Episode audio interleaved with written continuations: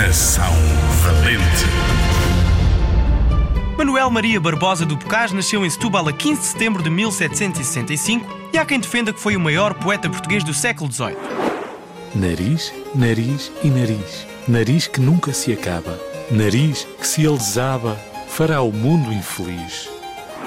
A sua infância foi infeliz, pois o pai foi preso por dívidas ao Estado quando ele tinha 6 anos e a mãe faleceu quando ele apenas tinha 10 anos. Amor, ou desfalece, ou para, ou corre. E, segundo as diversas naturezas, um porfia, este esquece, aquele morre. Mudou-se para Lisboa, onde se tornou oficial da Marinha, mas gostava mais de escrever poemas. Tal como Camões, também viajou entre Portugal e Índia. No seu regresso, começou a escrever sob o nome de Elmano Sadino. Nessa altura, levava uma vida de boêmio. Os seus poemas criticavam a sociedade e a igreja, por isso foi preso. Morreu com 40 anos.